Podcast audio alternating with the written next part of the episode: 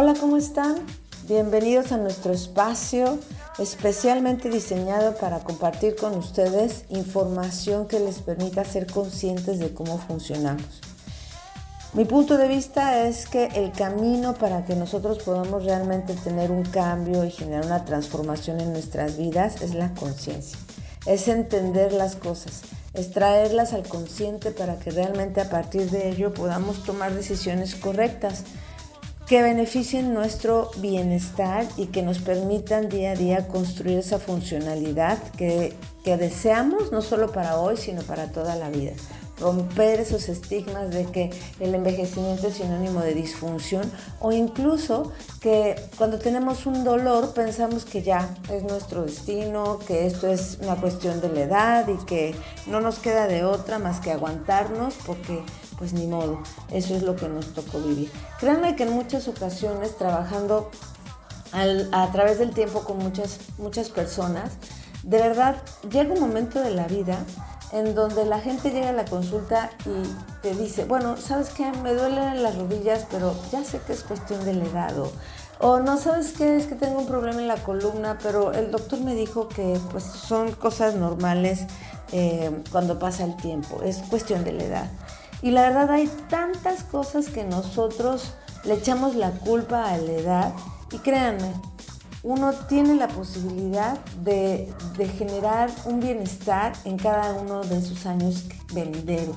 Y es que creo que es una falsa creencia de que nos toca sin duda ser disfuncionales al paso del tiempo. Es decir, yo no niego ni, ni, dudo que todos estamos envejeciendo. Esto es parte del proceso de la vida y claro, bienvenido el proceso.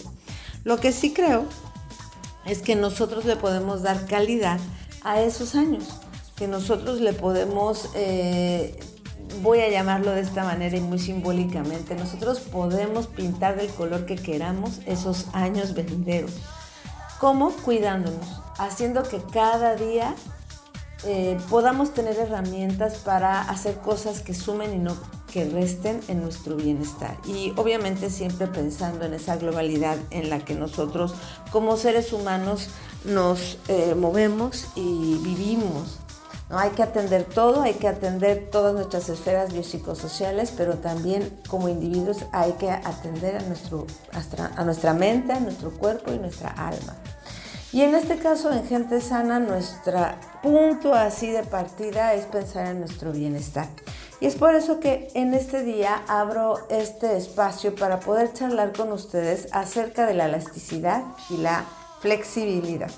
Primero quiero decir que el común, no digo que todos, pero sí lo que normalmente yo veo, es que la gente le apuesta muchísimo en los entrenamientos a cualidades de los músculos como la fuerza y la resistencia, la potencia, pero poco le dedican a la elasticidad.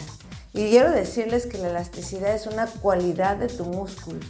La gran diferencia, y en pocas palabras, entre un ejercicio de elasticidad y un ejercicio de fuerza es que cuando tú haces fuerza, lo que generas es una contracción hacia adentro, como si las fibras del músculo se contrajeran concéntricamente. Y cuando tú haces un estiramiento es lo contrario. Hay una contracción, pero es una contracción excéntrica mucha gente, eh, perdón, hacia los polos, ¿ok? Mucha gente comenta o me ha dicho a través del tiempo que ellos no hacen ejercicios de estiramiento porque sienten que no trabajan. Pero la realidad es, mi punto de vista, que si tú haces un entrenamiento de una hora y dedicas 50 minutos a hacer fuerza y resistencia y únicamente 5 a 10 minutos para hacer elasticidad, mi punto de vista es que queda un poquito, voy a decir, cojo tu entrenamiento.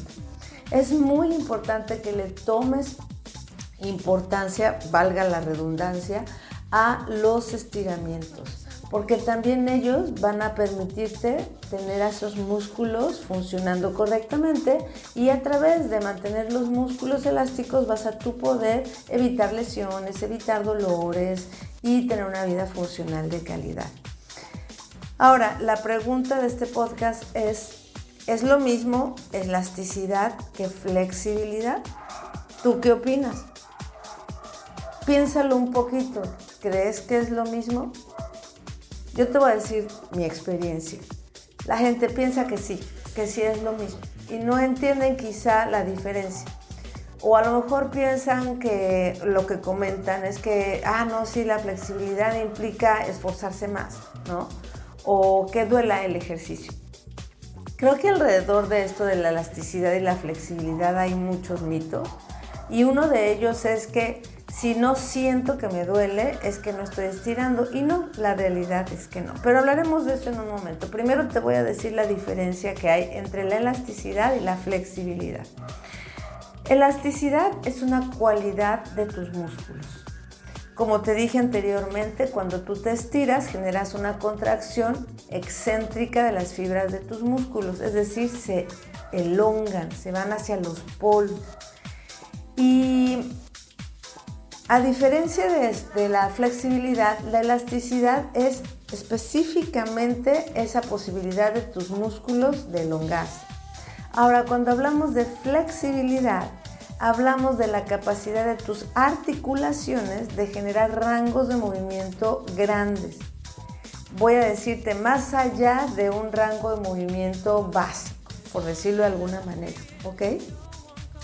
Eso quiere decir que cuando tú haces un estiramiento puede ser que no te moleste y que vayas solamente o bueno, coloques una posición en donde estires las fibras de tus músculos y te mantengas en, en, esa posición por un ratito sin forzarla, solamente permitiendo que se logren. ¿Cómo vas a hacer un estiramiento? Por ejemplo, vamos a pensar en, en el músculo, en el bíceps, vamos a pensar en el bíceps, ¿no? este músculo que está en tu brazo, que asiste a la flexión de tu codo.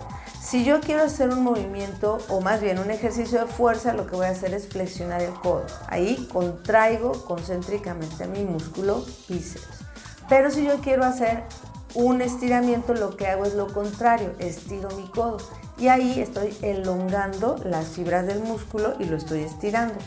Estirar es extender o contraer las fibras de los músculos a los polos. ¿Qué hago con la flexibilidad? La flexibilidad normalmente se trabaja forzando un poquito el movimiento de mi articulación. Digo un poquito porque es un parámetro que depende de lo que tú quieras lograr.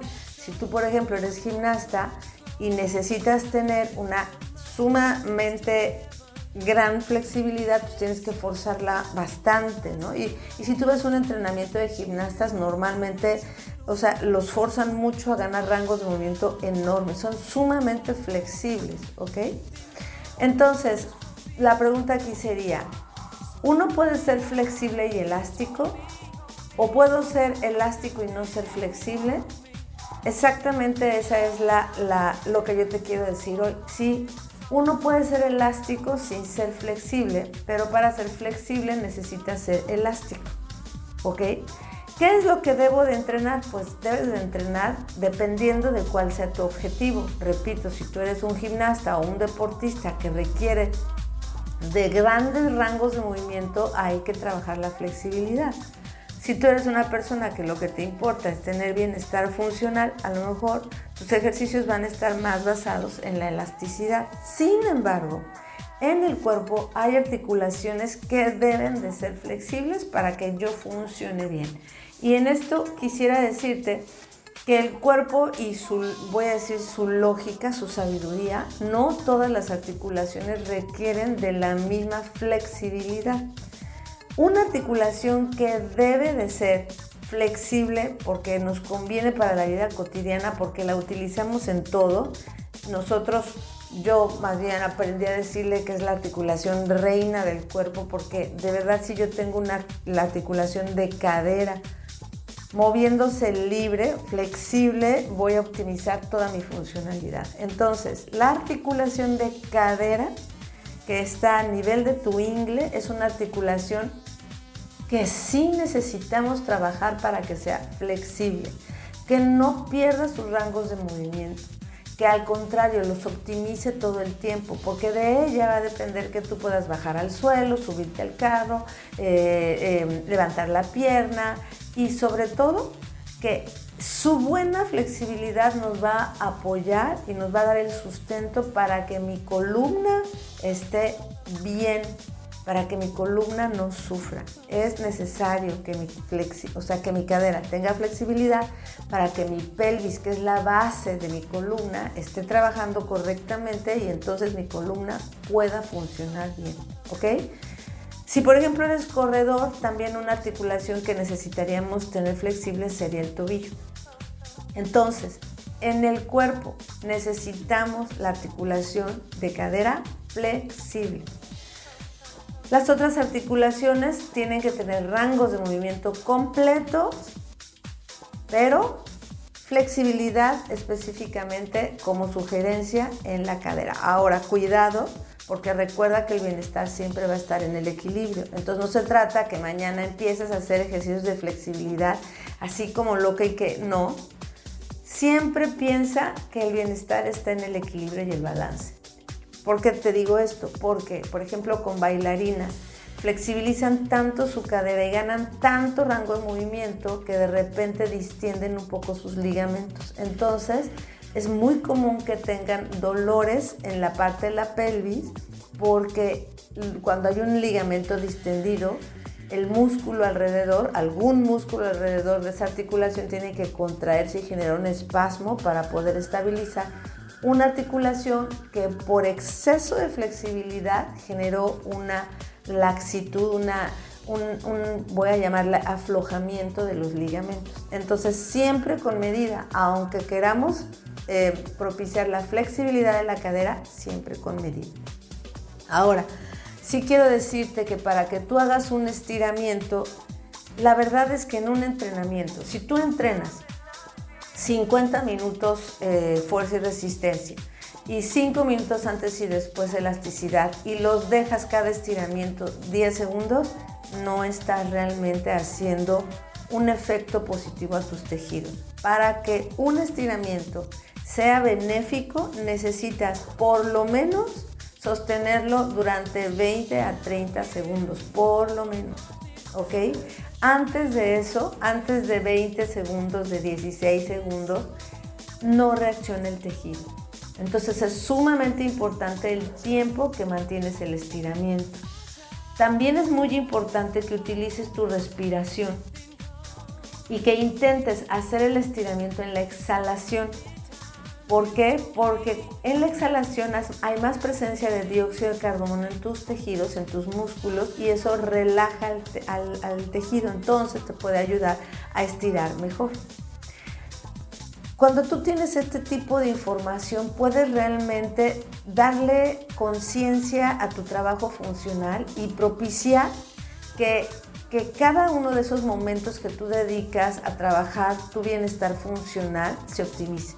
Y eso es lo que queremos en Gente Sana a través de nuestro método de RDP.